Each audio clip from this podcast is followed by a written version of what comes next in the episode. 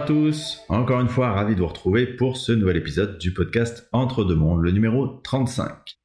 Merci à vous tous pour votre fidélité et pour la publicité que vous m'en faites, euh, parce que je reçois beaucoup de messages très très sympas. Alors, en introduction de cet épisode, euh, je souhaiterais vous parler d'un livre pour lequel j'ai collaboré, qui parle de mon métier et l'hypnose spirituelle. Ce livre, il est écrit par une personne que je connais un petit peu puisque j'ai eu la chance de la voir en séance. Elle s'appelle Cécile Dupuis.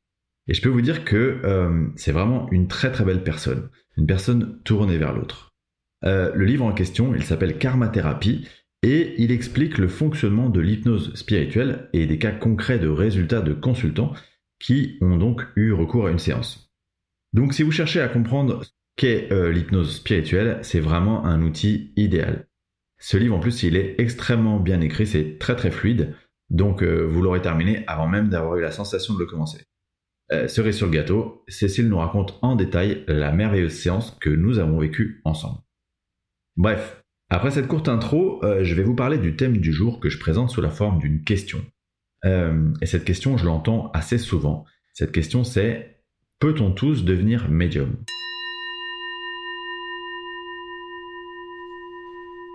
Alors, si je souhaite en parler, c'est évidemment parce que c'est une question que beaucoup de personnes se posent mais aussi parce que euh, dans les réponses à cette question, j'entends tout et son contraire. Donc, à la question peut-on tous devenir médium Je vais clairement vous répondre, selon ma vision des choses, donc ça n'engage que moi, non. Pourquoi donc? Eh bien, rappelez-vous que nous avons tous choisi, avant de venir nous incarner sur ce plan qu'est la Terre, des expériences, des apprentissages à réaliser durant notre incarnation. Et ces apprentissages, ils servent tous à faire progresser notre âme. Donc clairement, en fait, si c'est pas quelque chose que vous avez programmé en tant qu'âme, vous n'allez pas pouvoir devenir médium, même si vous vous entraînez très difficilement. Alors, si on réfléchit au, sujet du point de vue de l'énergie, je vous dirais que euh, on a tous une fréquence vibratoire, hein, maintenant vous le savez, et que les médiums, eux, ils ont une fréquence vibratoire différente, c'est-à-dire plus élevée, qui euh, leur permet de se caler sur la fréquence des défunts avec lesquels ils peuvent communiquer. Donc, pour en revenir à mon argument d'avant, si vous n'avez pas programmé d'être médium avant votre incarnation, eh bien, vous n'aurez pas la fréquence suffisante pour accéder à cette possibilité de communication. Alors bien sûr, vous allez toujours pouvoir travailler sur vos énergies pour monter en fréquence, élever votre taux vibratoire, mais pour autant, à mon sens, il est peu probable que vous arriviez au niveau requis pour vous installer en tant que médium. Ce qui ne veut pas dire que vous n'allez rien capter. Et oui, parce que ma conviction, et là du coup ça va venir nuancer mon propos, c'est que si on peut pas tous être médium, on peut tous, à un certain degré, être des canaux. Bougez pas, je m'explique. Alors, quelle est la différence entre médium et canal? Selon ma compréhension des choses, le médium, c'est celui dont la fréquence, elle navigue toujours dans des eaux qui lui permettent de capter les messages de l'au-delà, et euh, celui dont la fréquence permet, entre autres, du coup, de communiquer assez clairement avec les défunts. C'est donc celui qui, de base, a imprimé ça dans son expérience d'incarnation. Cette connexion, qu'il le veuille ou non, elle sera là. Il n'y a pas d'autre option. Canaliser, en revanche, donc être canal, c'est, euh, encore une fois, à mon sens, un terme assez généraliste, assez vaste, pour dire que vous êtes capable de capter des messages de l'au-delà. Et ça veut dire concrètement que vous allez monter progressivement en vibration pour être mesure de se relier de vous relier à votre intuition ou plus largement au plan divin. Évidemment, il ne s'agit pas de dire que vous allez canaliser dès demain des êtres de lumière ou des galactiques. Mais il s'agit de dire que vous êtes beaucoup plus capable que vous ne le pensez de capter des messages et en premier lieu de capter des messages de votre guide notamment. D'ailleurs, ma conviction, c'est que nos agissements, euh, nos discours, nos choix, ils sont souvent assez orientés euh, soit par nos guides, soit euh, par notre intuition. Et notre intuition, elle nous provient, elle peut nous provenir de notre moi supérieur, ce que nous, dans notre pratique, on appelle la conscience supérieure. Donc ça reviendrait à dire que on est déjà tous en mode réception des messages de l'au-delà. Sauf que, évidemment, c'est pas un processus conscient. Je vous donne un exemple et je suis sûr que ça vous est déjà arrivé. Rappelez-vous une situation où une personne elle vous parle justement de, je sais de ses problèmes, euh, ses contrariétés, et vous, vous allez euh, lui répondre, vous allez l'écouter, vous allez lui répondre, et à un moment, vous vous apercevez que c'est presque comme si vous vous écoutiez parler. C'est-à-dire que vous êtes mis en mode automatique.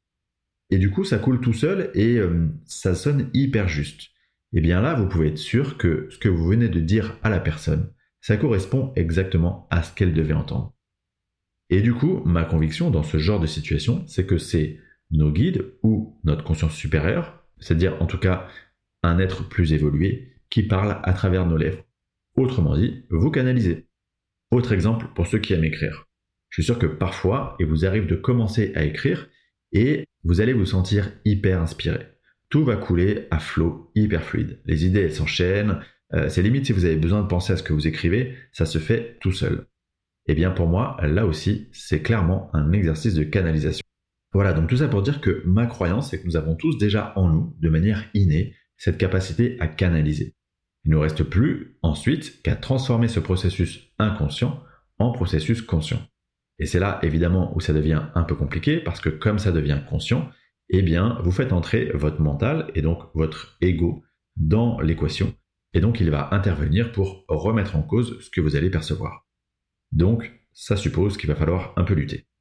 Mais sachez que comme beaucoup de choses, à force d'entraînement, vous allez pouvoir développer vos perceptions. Alors, comment faire justement pour développer ces perceptions et canaliser de manière consciente eh bien, euh, il y a plusieurs exercices possibles, mais ils ont tous un point commun, d'un point de vue énergétique en tout cas, c'est euh, qu'il s'agit de monter vos vibrations et d'y rester aussi souvent que possible.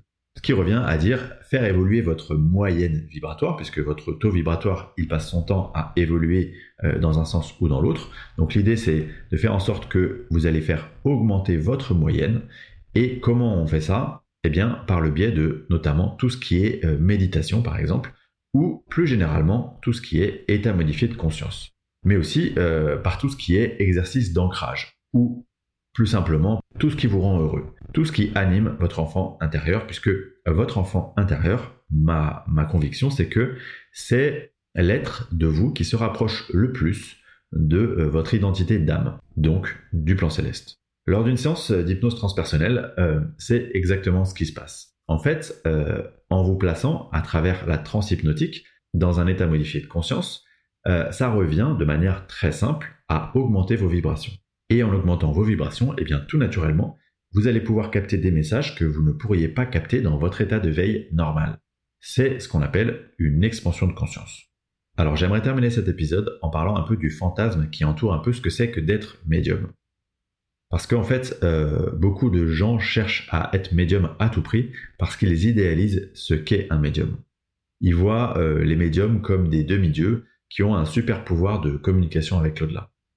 Eh bien pour en côtoyer quelques-uns de près, croyez-moi que la vie d'un médium, elle est loin, voire parfois très loin, du super-héros au super-pouvoir. Premièrement, émotionnellement, c'est très compliqué à vivre. Parce que vous êtes en permanence en lien avec des personnes qui ont perdu des êtres chers, ou des défunts qui eux-mêmes peuvent être dans des énergies pas toujours très simples. Deuxièmement, euh, vous ramenez toujours votre métier à la maison. Même si les médiums arrivent à couper leur perception, c'est globalement quelque chose qui ne s'arrête jamais et euh, qui peut euh, surprendre ou faire peur à tout moment. Et surtout qui est très énergivore. Enfin, être médium, c'est un travail d'interprète qui est très complexe à mener.